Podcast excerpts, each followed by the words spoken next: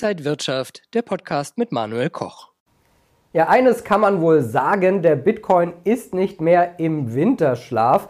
Trotzdem, nach dem Ritterschlag und den Bitcoin-ETFs ist der Bitcoin-Kurs erstmal abgetaucht. Wie könnte es da weitergehen? Wie interessant ist der Bitcoin jetzt für Anleger? Das bespreche ich mit dem Krypto-Experten Timo Emden, mir heute zugeschaltet hier beim IG Trading Talk. Timo, schön dich zu sehen. Ich grüße dich, hi.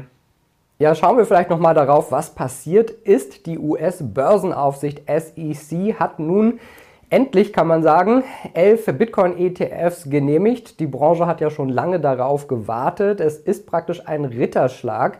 Timo, kann man jetzt davon ausgehen, dass es weniger Unsicherheiten und geringere Schwankungen beim Bitcoin in Zukunft geben wird? Das wäre schön, aber das wird voraussichtlich erstmal nicht passieren. Grundsätzlich können wir hier von einem absoluten Meilenstein sprechen. Das ist äh, ganz klar, das liegt auf der Hand. Ich meine, wie lange hat man hier versucht und Bemühungen an den Tag gelegt, um eben besagtes Anlageprodukt an den Start zu bringen. Aber man darf nicht vergessen, dass wir es immer noch klar mit einer hochriskanten, hochspekulativen Anlageklasse zu tun haben. Das Risiko eines Totalverlusts ist hier weiterhin besonders ausgeprägt. Das muss man einfach an dieser Stelle nochmal so sagen. Also wer jetzt glaubt, wir haben es hier in Zukunft mit konstant steigenden Preisnotierungen zu tun oder die Volatilität wird irgendwie geringer, Fehlanzeige. Meiner Meinung nach glaube ich, dass es ein weiterhin langer Prozess sein wird, bis vor allen Dingen auch die Volatilität etwas nachlässt. Denn es müssen ja auch erstmal institutionelle Anleger, aber auch Privatanleger investieren. Ja, der Zugang ist jetzt plötzlich da, vor allen Dingen in den USA für insbesondere große Adressen. Ergo bedeutet aber nicht, dass diese auch investieren. Schon ist die Nachfrage durchaus spürbar jetzt äh, gesehen, auch in der vergangenen Woche, beziehungsweise auch seit Start des Bitcoin Spot ETFs, aber es bedeutet eben noch lange nicht, dass Anleger eben investieren, beziehungsweise das Vertrauen sofort zurückgewonnen worden ist. Also ich denke, auch hier braucht man erstmal noch einen langen Atem. Ja, und als Reaktion, du hast es schon äh, angedeutet, der Kurs ist ja praktisch davor gestiegen. Das waren so die Fantasien, die da mitgespielt haben, dass so diese ETFs kommen. Danach ging es Step by Step eher nach unten, auch in der vergangenen Woche. Sind das jetzt Gewinnmitnahmen? Ja, ich würde schon sagen, dass jetzt Anleger erstmal so nach der in Anführungszeichen Börsenweisheit buy the rumor, sell the fact agieren bedeutet, man wird hier erstmal Kasse gemacht haben, vielleicht auch noch weiter in der folgenden Woche. Ich denke aber, dass das auch durchaus ich würde sagen, verdient ist. Denn man darf ja nicht vergessen, dass wir weiterhin auf durchaus ambitionierten hohem Terrain uns befinden. Fast ja die 50.000 Dollar Marke knackt, zuletzt 49.000 Dollar bis in die Spitze. Höchster Stand seit Dezember 2021.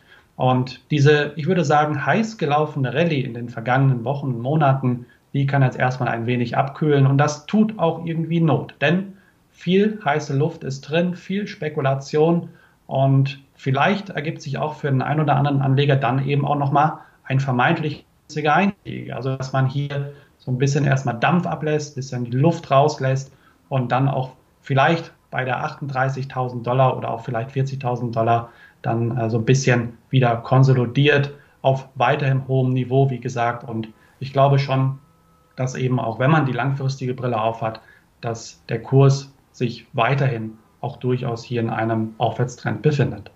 Ja, der Kryptowinter ist wahrscheinlich wirklich erst einmal vorbei. Aber wohin kann es denn dann für den Bitcoin gehen? Ja, das kann man so sagen. Der Kryptowinter ist passé. Der Sommer bzw. der Frühling naht möglicherweise oder vielleicht befinden wir uns im Anführungszeichen Krypto-Frühling, wie man so schön sagt. Ich glaube schon, dass die Bitcoin-Spot-ETF-Geschichte ja jetzt mehr oder weniger abgehakt ist, auch wenn sie noch relativ jung ist. Denke, dass man sich in der Branche schon etwas mehr erhofft hätte, das muss man schon so sagen, ähm, angesichts der ja doch durch, angesichts des durchaus wichtigen ähm, Ereignisses, auch ähm, im Anbetracht der Bedeutung, die wir hier sehen. Aber ich glaube, dass diese Thematik jetzt erstmal so ein bisschen runterfällt. Vielmehr will man sich jetzt möglicherweise auf das sogenannte Bitcoin Halving fokussieren, was Mitte April über die Bühne geben wird. Also man spricht hier von einer sogenannten künstlichen Angebotsverknappung. Ich denke schon, dass das jetzt erstmal wieder auf die Tagesagenda kommen wird und möglicherweise ja, wird das hier eben Triebfieder werden und bedeutet ergo, vielleicht geht es erstmal über die 50, vielleicht geht es über die 55, 60. Ob wir das Allzeithoch in diesem Jahr noch sehen, halte ich für gut möglich. Wir reden hier von fast 69, knapp 69.000 Dollar. Aber eben Aufkleber, Risiko, den möchte ich natürlich wieder an dieser Stelle erwähnen, denn wir dürfen nicht vergessen, dass eben Kryptoanlagen auch natürlich hier ein oder zumindest sehr, sehr beeinträchtigt werden können durch die geldpolitischen Entwicklungen. Und das ist in den vergangenen Wochen so ein bisschen ja, fernab gekommen, ja, dass Anleger sich eigentlich nur noch auf den Bitcoin Spot ETF fokussiert haben und eigentlich, was in der wirtschaftlichen Welt, in der Ökonomie passiert, so ein bisschen vergessen wurde. Und wenn eben diese Zinssenkungsfantasien an Dynamik verlieren, bedeutet das, Anleger sich vielleicht sogar zu früh gefreut haben auf Kapitalmarktzinsen in den USA, aber auch in der Eurozone, glaube ich, dass auch hier Kryptoanlagen wieder eher leiden könnten. Also ganz wichtiger Fokus über den Tellerrand hinaus, nicht nur auf den Bitcoin Spot ETF, nicht nur auf das Bitcoin Halving, sondern auch, was fernab darüber passiert, nämlich in den USA. Wie geht es der Wirtschaft? Wie geht es der Wirtschaft in der, in der Eurozone, in der alten Welt? Also, das wird meiner Meinung nach auch hier wieder ein ganz, ganz wichtiges Thema werden. Wir sprechen jetzt so viel über den Bitcoin. Können dann auch andere Kryptos wie Ether, Ethereum davon profitieren, dass da jetzt so eine positive Welle gerade ist? Ja, ich glaube schon, dass vor allen Dingen der Ethereum-Kurs bzw. Ether, wie wir ihn so schön nennen, durchaus hier profitieren kann in naher Zukunft. Hier ist natürlich die Spekulation, dass ein sogenanntes Pendant aufgelegt wird, zugelassen wird, ein Ether Spot ETF in den USA. Meiner Meinung nach stehen die Chancen auch weiterhin gut, auch wenn man sich natürlich hier erstmal zurückhält seitens der SEC, aber auch seitens der Provider, der Vermögensverwalter. Ich denke schon, dass so ein bisschen die Fantasie sein wird, auch vielleicht für die erste Jahreshälfte, vielleicht für die zweite Jahreshälfte, dass man eben so ein Produkt zulässt, denn man hat ja eben ein sogenanntes Gesetz, man hat grünes Licht gesendet, gegeben durch die SEC am 11. Januar und ich, beziehungsweise am 10. Januar und ich denke schon, dass ja eigentlich der SEC jetzt mehr oder weniger die Argumente in Zukunft ausgehen, ob man hier dann Nein sagt, beziehungsweise dann eher mal Ja sagt zu gestandenen Kryptowerten wie eben Ether, aber auch vielleicht auch Ripple, also zweiten äh, Währung, dritten Währung ähm, aus den entsprechenden Reihen, glaube ich, dass das so durchaus hier ähm, noch passieren kann und dass diese besagte Kryptoassets dann eben auch profitieren können. Also es gibt Ausreißer weiterhin auch unter den Top 10. Wir können hier nochmal auf Solana beispielsweise auch gehen, die ja in der Vergangenheit sehr, sehr profitiert haben. Aber ich denke schon, dass man so den Gesamtmarkt eben auch betrachten muss. Und ich denke, wenn der Bitcoin weiter anziehen sollte, wenn wir vielleicht Richtung Allzeithoch gehen, Ende des Jahres oder auch im Jahr 2025, glaube ich, dass auch eben Währungen wie ISA beispielsweise dann durchaus profitieren werden. Und was kann so die Branche 2024 erwarten? Gibt es irgendwelche Überraschungen oder Dinge, auf die man als Anleger auch schauen sollte?